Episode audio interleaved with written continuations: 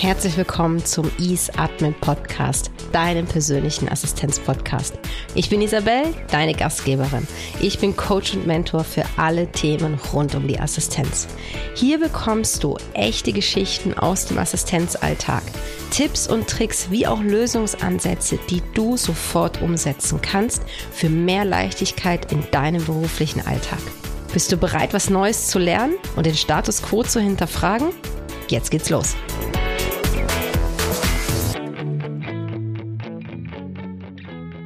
Die Macht der Routine. Standing Agendas für einen nachhaltigen Teamerfolg. Hey, ich bin Isabel und ich freue mich, dass du zu dieser Folge eingeschaltet hast und sie dir anhörst. Heute geht es um Standing Agendas. Du wirst heute in dieser Folge erfahren, was überhaupt eine Standing Agenda ist, wie eine solche Standing Agenda aussehen könnte und natürlich ganz wichtig, wie kannst du das umsetzen? Was kannst du tun, damit du dafür sorgen kannst, dass eure Meetings effizienter sind und natürlich auch somit der Mehrwert gestiegen wird. Es gibt, glaube ich, keinen Ratgeber oder auch wenn man es googelt, egal wo man es eingibt, wie kann man Meetings effizient gestalten, es steht überall, ein Meeting braucht eine Agenda. Aber was heißt das genau? Im Endeffekt braucht ein Meeting eine Definition, was das Ziel ist und in welchem Rahmen dieses Meeting stattfinden soll. Und besonders bei wiederholenden Meetings, sagen wir mal so Sure Fix, was so alle zwei Wochen stattfindet, sei es mit Teammitgliedern, sei es zwischen Executive und Assistant, genau bei solchen Meetings gibt es selten eine Agenda. Und das sorgt dafür, dass diese Meetings mit relativ wenig Struktur ablaufen, aber den Teilnehmern das gar nicht bewusst ist, wie ineffizient sie das Meeting eigentlich gestalten. Und meistens laufen ja genau diese Schuhe fix dann ab, so, ja, wie geht's dir? Dann quatscht man so ein bisschen, dann denkt man, okay, jetzt bespricht man das Wichtigste und ah, dann ist die Zeit vorbei. Und dann ist so, ah, man wird ja nie fertig. Aber das liegt nicht daran, dass es so viele Themen gibt, sondern es liegt daran, dass das Meeting nicht strukturiert ist. Und genau dafür gibt es diese Standing Agenda. Also eine Standing Agenda ist für Meetings, die sich wiederholen. Die, also Serientermine, ganz einfach gesagt. Und diese Standing Agendas geben vor, was ist das Ziel des Meetings? Also welche Informationen werden immer in diesem Meeting ausgetauscht? Und das ist ja wichtig, weil wieso gibt es denn ein Meeting, das regelmäßig stattfindet, wenn nicht vorher definiert wurde, was das Ziel des Meetings ist oder warum man überhaupt sich regelmäßig austauschen möchte. Und irgendwoher kam ja mal der Impuls, ah, wäre cool, wenn wir regelmäßig miteinander reden. Ja, aber warum? Was ist es denn, was wir so viel zu besprechen haben, dass wir uns regelmäßig sehen müssen? Und wenn darüber dann mal wirklich nachgedacht wird und gesprochen wird, dann ist es wirklich relativ einfach, eine solche Standing Agenda zu definieren. Weil als allererstes sollte überlegt werden, okay, hey, was ist das Ziel dieses Meetings? Also was soll erreicht werden? Wer sollte daran alles teilnehmen? Und dann nochmal reduzieren, was ist für alle Teilnehmer relevant? Weil sobald ein Inhalt nicht für alle Teilnehmer relevant ist, hat das nichts in diesem Meeting verloren. Dann muss ein anderer Rahmen gesetzt werden oder da muss dann irgendwie ein Follow-up-Meeting gemacht werden oder sonst irgendwas dergleichen. Also das zu dem Thema, was ist eigentlich eine Standing Agenda und warum wird sie gebraucht? Eine Standing Agenda gibt dir die Möglichkeit, wiederholende Meetings strukturiert durchzuführen, dadurch sehr effizient zu sein und auch den Mehrwert massiv zu erhöhen. Genauso regt es aber auch an, darüber nachzudenken, hey, ergibt es überhaupt Sinn in dem Rahmen, wie wir uns treffen? Oder müssen wir das vielleicht anders machen? Aber wie können denn jetzt genau solche Standing Agendas aussehen? Und natürlich habe ich dir da Praxisbeispiele mitgebracht. Das erste Beispiel ist aus einem Team-Meeting. Das Team habe ich geführt und wir haben damals, wir waren ein ganz frisches Team, wir wurden wirklich, also wir sind nicht irgendwie zuerst war die eine da, dann kam die nächste und so und dann gab es mal einen Wechsel, sondern ein ganz neues Team wurde zusammengestellt und dadurch hatten wir natürlich auch die Möglichkeit, wirklich auf einer grünen Wiese anzufangen und zu definieren, hey, was wollen wir eigentlich? Und wir fünf haben sehr eng zusammengearbeitet, weil wir auf einem Mandat gearbeitet haben. Also ja, die Situation war schon eher speziell. Und das Meeting haben wir aufgebaut. Als allererstes Highlight und Lowlight der letzten Woche. Aha, ja, es war natürlich ein Weekly Meeting. Wir haben uns immer freitags äh, getroffen für dieses Meeting. Also Punkt 1 war Highlight, Lowlight der letzten Woche. Dann haben wir ausgetauscht, was es Neues gibt von Seiten Kunden oder von Seiten unserer Firma. Was müssen wir wissen? Was hat Einfluss auf uns? Dann hatten wir als nächstes äh, Learnings der letzten Woche. Und dann noch ein bisschen so allgemeinere Sachen, wo vorgängig in einer Liste, in einer Shared-Liste, in einem Shared-Dokument, konnte eingetragen werden, welche Themen man gerne ansprechen möchte. Genau, und dann zum Schluss wurden dann noch kurz die Ab- und Anwesenheiten von der nächsten Woche besprochen, damit wir auch dementsprechend Abdeckung hatten. Und wir haben lange darüber gesprochen, wie können wir dieses Meeting so wertvoll wie möglich gestalten. Und wir sind auf diese Themen gekommen, weil beim Lowlight und Highlight, da war das Ziel zu erfahren, okay, hey, was hat, was hat dir letzte Woche Freude bereitet? Und was war letzte Woche echt nicht so cool, wo es dir vielleicht auch nicht gut ging?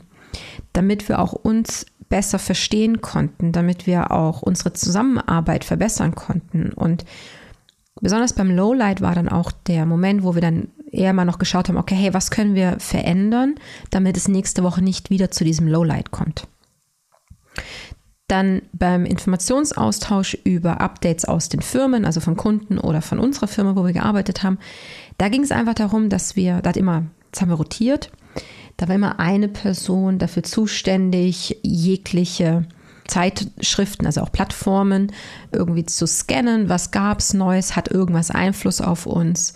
Müssen wir auf irgendetwas achten, wenn wir jetzt irgendwelche Dinge organisieren? Und bei den Learnings ging es darum, dass wir einfach unser Wissen aktiv austauschen.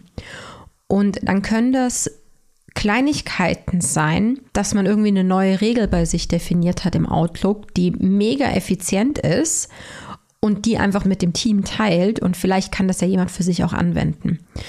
Und gerade in der Dynamik, in der wir ja auch sind und in der sind wir alle, ist es extrem wichtig, sein Wissen konstant anzureichern und nicht ziemlich lange gar nichts machen und dann denkt, man könnte alles auf einmal machen. Und das hat uns geholfen, dass wir unser Wissen super schnell anreichern konnten und auch dementsprechend eine sehr hohe Qualität hatten. Und dann natürlich gab es immer noch ein paar andere Themen, die man besprechen musste.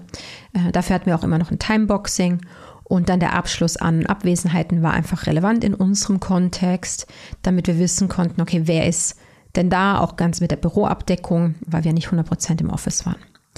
Also das ist so von einem Team, das sehr eng zusammenarbeitet, von einem Assistenzteam, könnte das zum Beispiel der Aufbau von einem Teammeeting sein, wo ihr dafür sorgt, dass ihr sehr viel voneinander erfahrt, sehr viel voneinander lernt und auch sicherstellt, dass alle relevanten Informationen geteilt werden. Das zweite Beispiel ist von Meeting mit meinem Executive. Das hatte ich in einem anderen Podcast mal schon mal kurz erwähnt, dass ich dort ja auch eine Standing Agenda habe, die ich sehr strikt befolge. Und beim Meeting mit meinem Executive, da leite ich das Meeting, weil ich möchte Informationen von meinem Executive haben. Und es gibt nur drei Punkte auf dieser Agenda, weil es sind ja auch nur rund 20, 25 Minuten, in denen wir sprechen. Also so viel Zeit ist da ja gar nicht. Punkt Nummer eins sind die Top drei Prioritäten meines Executives. Punkt Nummer zwei ist Kalendermanagement. Und Punkt Nummer drei sind offene Aufgaben, offene Punkte. Warum die Top drei Prioritäten? Wenn mein Executive mir sagen kann, was aktuell seine Top 3 Prioritäten sind, also von dieser Woche oder von den nächsten zehn Tagen, dann erfahre ich super schnell, was gerade wichtig und was unwichtig ist. Und dadurch lösen sich meistens schon die Hälfte der Terminkonflikte, die ich im Kalender drin habe, äh, weil die einfach entstehen. Also die lösen sich dann schon relativ schnell nur schon, weil ich weiß, wo gerade die Prioritäten liegen genauso bei den Aufgaben, die vielleicht noch offen sind, weiß ich dann auch, okay, wo muss ich ein bisschen schneller sein? Was hat vielleicht noch ein bisschen mehr Zeit, weil es jetzt gerade keine Priorität hat? Und es hilft dem Executive massiv, sich zu fokussieren. Der Punkt 2 mit dem Kalender. der Kalender ist, ich meine, der Kalender gibt dir alles vor. Der gibt den Takt vor, der gibt vor, was beim Executive läuft und was nicht, wie viel Arbeitszeit er hat neben den ganzen Meetings und so weiter. Also der Kalender ist wirklich das absolut Wichtigste in der Zusammenarbeit auch. Und der Kalender muss einfach tip-top sein. Also ganz ehrlich, investiere lieber immer noch mal zehn Minuten mehr in das Aufräumen des Kalenders, anstatt irgendeine Präsentation schön zu machen. Weil du kannst dadurch dass wenn der Kalender wirklich on point ist, kannst du so viel mehr erreichen und dein Executive so viel mehr entlasten, als jetzt, keine Ahnung, bei einer Präsentation oder bei einer Veranstaltungsorganisation, wenn du dir zehn Stunden Gedanken machst über das Menü oder über die Deko, damit erreichst du nicht so viel, als wenn der Kalender wirklich up to date ist. Und bei dem Schritt, wenn wir dann durch den Kalender durchgehen, da geht es auch wirklich darum, hey, welches Meeting ist jetzt wirklich relevant und welches kann weg? Welches ist relevant, welches kann weg? Und gerade wenn du das anfängst, so mit deinem Executive auch zu sprechen oder da auch eine Entscheidung zu fordern, das stößt am Anfang manchmal so ein bisschen auf Widerstand. Aber das ist okay es ist eine Veränderung und Veränderung heißt außerhalb der Komfortzone und außerhalb der Komfortzone bedeutet, dass man sich da nicht so wohl fühlt. Deswegen gibt dem Ganzen auch Zeit und wenn es am Anfang mal nicht so rund läuft, dann ist das total okay. Dein Executive braucht da einfach ein bisschen Zeit und das, das kommt dann schon gut. Und eben der dritte Punkt, offene Aufgaben, irgendwelche To-Dos oder Aufträge, die dein Executive dir noch geben muss das passt dann in die letzten Minuten rein, weil das kann auch meistens relativ schnell und zackig durchgeführt werden. Oder wenn keine Zeit mehr ist, dann halt irgendwie kurz über MS Teams. Oder dann sagt man, hey, lass uns dann nachher nochmal ganz kurz über die Themen telefonieren. Also das ist dann relativ einfach, den letzten Punkt auch anders zu organisieren, wenn keine Zeit mehr geblieben ist. Und das dritte Beispiel, das ich dir mitgebracht habe, ist aus dem Scrum. Und ich habe Scrum schon ein paar Mal erwähnt in den Podcast-Folgen. Ich liebe einfach Scrum. Scrum ist, ähm, ja, ich finde es einfach ein großartiges System, Tool, wie auch immer du es nennen möchtest, obwohl ich keinerlei Projekte leite oder organisiere. Ich picke mir aus dem Scrum einfach immer die Sachen raus, die ich in meinem Assistenzalltag einfach super gut umsetzen kann. Und da gehört auch das Daily Scrum Meeting. Das Daily Scrum Meeting ist ein 15 Minuten langes Meeting, das immer am Morgen stattfindet. Und die Teilnehmer geben sich gegenseitig ein Update zu drei spezifischen Fragen. Frage 1 ist, was habe ich seit dem letzten Daily Scrum getan? Was plane ich bis zum nächsten Daily Scrum zu tun? Und was hat mich bei der Arbeit behindert? Und diese drei Fragen sind so großartig, wenn du gerade dabei bist, irgendetwas zu finalisieren. Das kann auch eine Veranstaltung sein und du telefonierst einfach nur jeden Morgen 15 Minuten mit der Person, mit der du gemeinsam die große Veranstaltung organisierst. Und da könnt ihr dann genau diese drei Fragen nehmen. Oder wenn gerade irgendein neues System gelauncht wurde und ihr das Ganze irgendwie implementieren müsst oder sonst irgendwie, dann könnt ihr die Fragen natürlich auch ein bisschen ummünzen. Was habe ich seit dem letzten Daily Scrum gelernt? Was möchte ich bis zum nächsten Daily Scrum umsetzen? Welche Sachen funktionieren nicht im System? Und dadurch kriegst du so schnell so viele Informationen zusammen, die wirklich helfen, um eine sehr hohe Produktivität herzustellen. Und eben dieses Daily Scrum kannst du für alles Mögliche anwenden, wenn es darum geht, sehr schnell sehr viel zu erreichen. Und dementsprechend können dann auch diese drei Fragen angepasst werden. Was dabei ganz wichtig ist, das Meeting darf nicht länger als 15 Minuten dauern. Das muss wirklich eingehalten werden. Und wenn es irgendwelche Themen gibt, die weiter diskutiert werden müssen, weil das halt einfach dann so ist, dann muss ein separates Meeting aufgesetzt werden mit den Personen, die es auch wirklich betrifft. So, jetzt weißt du, warum Standing Agendas wichtig sind und was die eigentlich sind. Und du hast drei Praxisbeispiele gehört. Nur jetzt kommt immer diese großartige Frage, aber wie setze ich das bitte um? Und ich verstehe diese Frage, weil daran scheitert es ja meistens, dass wir ja gar nicht wissen, wie setze ich das wirklich um. Und da gibt es jetzt zwei Perspektiven. Die erste Perspektive ist, bin ich der Meeting Owner und kann ich relativ frei darüber bestimmen, wie das Meeting gestaltet wird?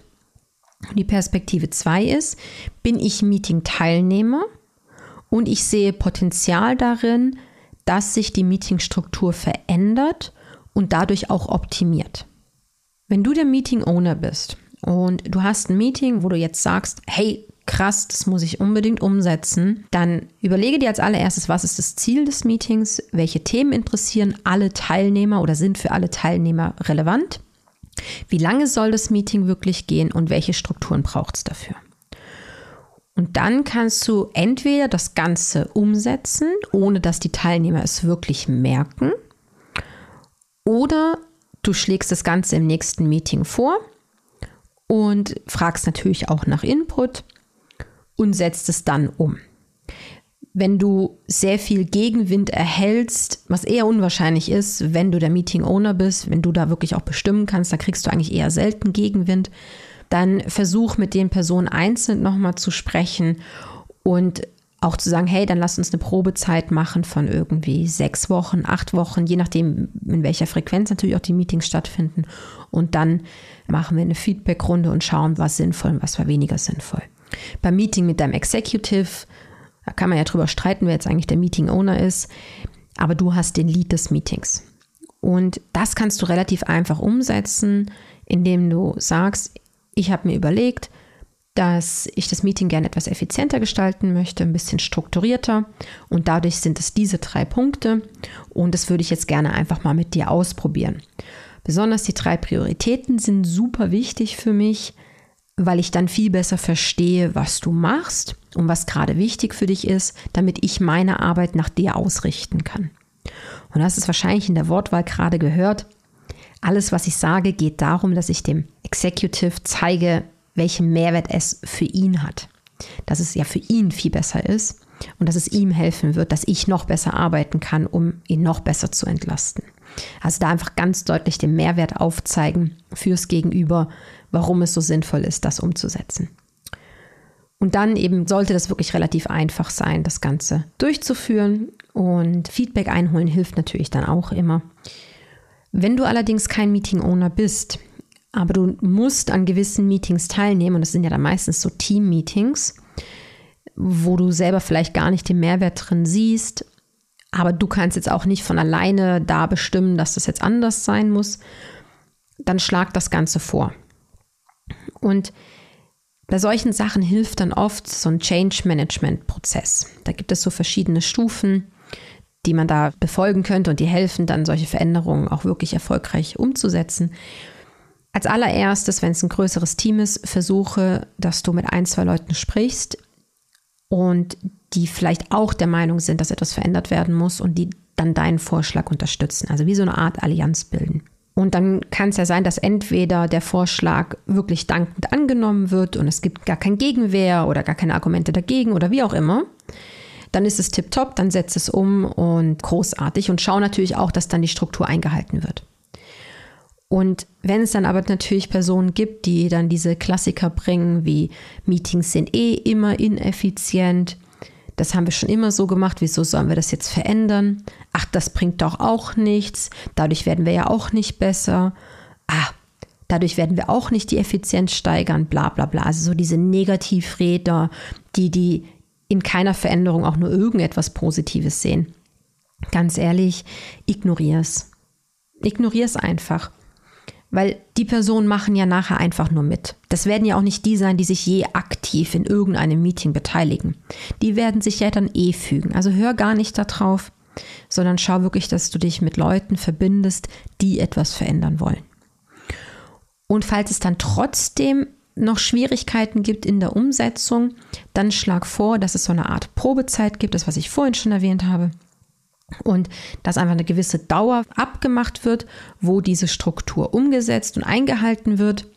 Und nach dieser Zeit wird dann einfach ein Review gemacht darüber, hey, was hat funktioniert, was hat nicht funktioniert, wollen wir es beibehalten, wollen wir es nicht beibehalten. Ich habe noch nie erlebt, dass es nicht beibehalten wurde. Ich habe das schon sehr oft genau so gemacht, dass ich gesagt hey, lasst uns eine Probezeit machen.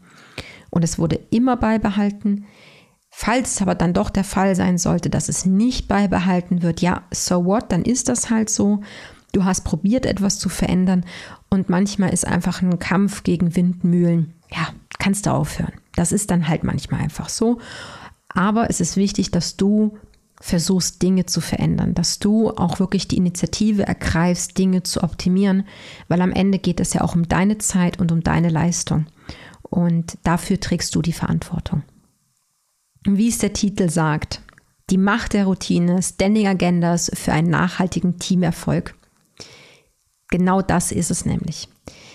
Die Standing Agenda wird dafür sorgen, dass eine gewisse Routine entsteht, dass jeder genau weiß, wie, was, wann läuft, wann kommt welches Thema. Das wird auch Sicherheit signalisieren. Die Leute werden auch dementsprechend sich anders beteiligen in den Meetings, weil sie dann auch wissen, okay, wann kommt wirklich welches Thema dran, wann darf ich jetzt was sagen und wann nicht. Weil da kannst du auch immer an die Personen denken, die eher introvertiert sind, die nie wissen, ja, wann darf ich jetzt was sagen und wann nicht. Es gibt diverse Beispiele, wie eine Standing Agenda aussehen kann. Auch da, es gibt keine festen Vorgaben, sondern überlege dir einfach, was ist wirklich sinnvoll? Wie soll das Ziel des Meetings lauten? Was wollen wir erreichen am Ende von diesem Meeting? Was ist für alle Teilnehmenden relevant? Und wie lange soll das Meeting überhaupt dauern? Und dann gehst du in die Umsetzung. Und falls es ein bisschen Widerstand gibt, dann schlag eine Art von Probezeit vor, dass nach dieser Zeit nochmal ein Review stattfindet, um zu schauen, ob die Struktur beibehalten wird oder eben nicht. Und ich bin davon überzeugt, dass du damit so viel verändern und verbessern wirst und dass alle nachher begeistert sein werden, wie viel diese Standing Agenda am Ende allen gebracht hat. Und falls du jetzt trotzdem noch nicht weißt, wie du es eigentlich umsetzen sollst, oder falls du jetzt trotzdem denkst, Mist, ich ich habe so viele Meetings, die ich gern verändern würde, aber ich weiß gar nicht wie und du hast auch keinen Sparing-Partner, mit dem du darüber reden könntest, hey, dann melde dich doch bitte bei mir. So ein Thema haben wir in einer Session super schnell abgehakt, können ganz schnell darüber sprechen und ich weiß, ich kann dir darin helfen, die bestmögliche Standing Agenda für genau diese Meetings zu definieren. Das war's mit der heutigen Podcast-Folge. Wenn du dein Ziel schneller erreichen möchtest, dann lass uns kennenlernen und schauen, ob und wie ich dich dabei unterstützen kann. Gehe dafür einfach auf easeadmin.ch oder auf den Link in den Show Notes und buche dir einen passenden Termin. Danke fürs Zuhören und bis zur nächsten Folge. Deine Isabel.